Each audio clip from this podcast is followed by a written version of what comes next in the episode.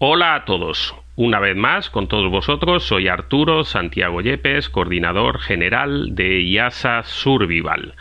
Y como siempre, nos encontramos para tratar un tema que os pueda interesar, que os pueda hacer reflexionar sobre, bueno, pues el tema que a todos nos interesa, que no es otro que la supervivencia y el bushcraft. Recuerda que puedes visitarnos, conocernos, ver quiénes somos, a qué nos dedicamos en nuestra página www.iasasurvival.com y recuerda que si quieres afiliarte a nosotros por solo 50 dólares al año recibes todos nuestros servicios en forma de talleres semanales, de cursos online presenciales, de cursos no presenciales, de podcasts, manuales y un sinfín de servicios pensados para que encuentres todo en un mismo lugar. Si deseas probar nuestros servicios nada más durante un mes, el precio es de solamente 5 dólares y recibes el acceso a nuestros talleres de ese mes. Como ves, bueno, pues el precio es realmente barato y nos ayuda a seguir eh, creciendo, expandiéndonos y dándote servicios de calidad. Bien, ¿Y de qué vamos a tratar hoy? Eh, ¿Cuál va a ser el tema al que nos vamos a enfrentar? Pues em, a lo largo de nuestros eh, anteriores eh, podcasts, em, varias personas nos han eh, dicho que tratáramos este tema que vamos a, a, comentar y creemos que es importante. Y no es otro que la importancia de la forma física que tengamos, de la formación que tengamos, de las prácticas que tengamos y de cómo influye eso en nuestra capacidad de reacción en el caso de una situación real de supervivencia. Bien, pues vamos a, vamos a tratarlo y como siempre, pues vamos a darnos, a daros eh, nuestra opinión. Como siempre decimos, eh, de ninguna manera hay una opinión única. Esta es la que nosotros eh, creemos o consideramos y bueno, pues sirve un poco para abrir un debate y para, como siempre decimos, abrir la mente y a partir de aquí, pues continuar avanzando. Eh, siempre se comenta que hay como estos tres pilares, ¿no? El tema de eh, que tenemos que tener conocimientos de, supervivencia o de bushcraft. Eh, siempre se comenta que tenemos que poner esos conocimientos en práctica, porque evidentemente, si no estarían, pues no tendrían unos cimientos sólidos. Y siempre se comenta que tenemos también que tener una forma física acorde a eh, bueno, pues el entorno en el que nos movemos. Mm, todo esto es correcto y posiblemente, bueno, pues a lo mejor podríamos agregar incluso eh, ciertos matices, pero en líneas generales es correcto. Lo que ocurre es que sí eh, consideramos interesante que lo veamos desde el punto de vista de la supervivencia deportiva, que es lo que nosotros hacemos y a lo que nosotros nos dedicamos en general eh, digamos, las eh, personas eh, no profesionales. en grandes rasgos podríamos decir que hay un sector de personas que se acercan al mundo de la supervivencia y del bushcraft simplemente pues como una como un deporte como una práctica como una diversión que de alguna manera nos ayuda a que en el caso de que esperamos que no tuviéramos algún problema, algún accidente, alguna situación eh, complicada en la montaña, pues pudiéramos salir de ella un poco mejor gracias a nuestras eh, prácticas anteriores. Y por otro lado, hay un sector eh, de personas profesionales. Mm, bueno, pues pueden ser militares o pueden ser eh, rescatistas o pueden ser guías profesionales que tienen a su cargo a personas y evidentemente son dos situaciones distintas, muy distintas. Y creemos que ahí radica la diferencia que os queremos comentar. Bien, si tú eres un profesional, eh, de, por ejemplo, un militar, pues evidentemente en este caso eh, son un, digamos, son un grupo, son una unidad y todos ellos tienen que tener pues una afinidad. Mm, si son, vamos a decir, 10 personas las que están en esa unidad, eh, no debería haber uno de ellos que tuviera eh, una gran diferencia de conocimientos con respecto al otro o que tuviera una forma física, eh, bueno, pues vamos a decir, peor de la que tienen todos los demás, porque evidentemente son una cadena y esa cadena es tan fuerte como su eslabón más débil. Y someteríamos a todo el grupo a nuestro eh, a nuestra forma física en el caso de que no estuviéramos al nivel de nuestros compañeros. Esto evidentemente no es, eh, no, no, es lógico y por lo tanto esta unidad debe de entrenar eh, para estar todos en un mismo nivel bajo un mando que sea el que se ocupe de, darnos esos parámetros. ¿no? De igual manera ocurre con un rescatista. Eh, son personas que trabajan en grupo y que trabajan para ayudar a otras personas y eh, no son responsables solo de su supervivencia personal, sino que también lo son de la supervivencia de las personas a las que van a ayudar, incluso de la de sus compañeros. Una vez más nos encontramos en una situación en la que esta persona tiene que tener una forma física eh, eh, acorde a esa actividad que realiza, al mismo tiempo tiene que tener unos conocimientos acordes a esa eh, actividad y a la de sus compañeros y tiene que ponerlo en práctica, sin lugar a dudas. Y a partir de ahí nos podríamos ir abriendo un abanico grande a, a, guías turísticos, a guías acuáticos, a guías de, de, escalada, de rappel, de rafting, en fin, de cualquier actividad en la cual seamos responsables de otras personas, les estemos formando o les estemos guiando. Hasta ahí todo bien.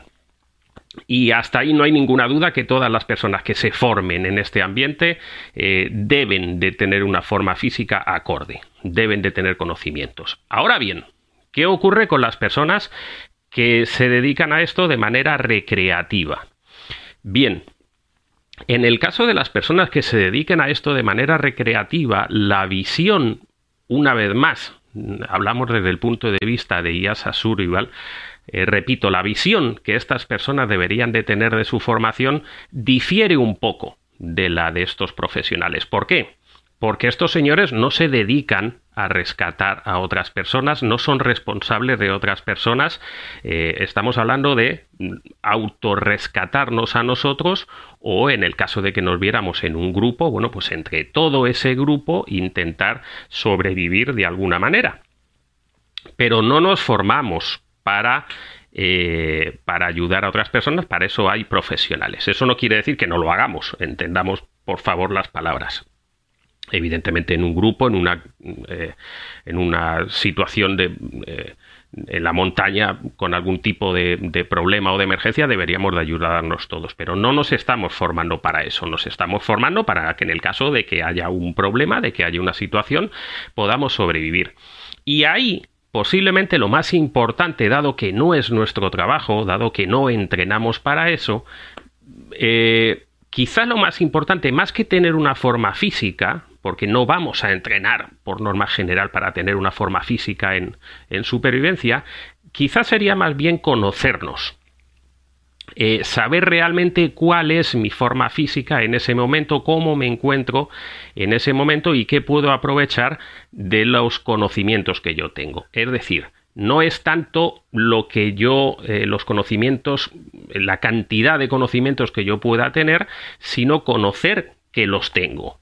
Decir, saber si yo sé o no hacer fuego por fricción, saber si yo sé o no qué aguas puedo beber o no puedo beber, saber si yo sé o no construir un refugio, cuánto tardo en construir ese refugio, si yo sé hacer unas señales para que me vayan a rescatar, etcétera, etcétera, porque eso es lo que me va a ayudar en el fondo, en la situación de supervivencia, decir, bien, pues mis eh, habilidades son estas y estas otras pues no lo son tanto. Por lo tanto, me conozco bien y sé qué es lo que voy a tener que hacer.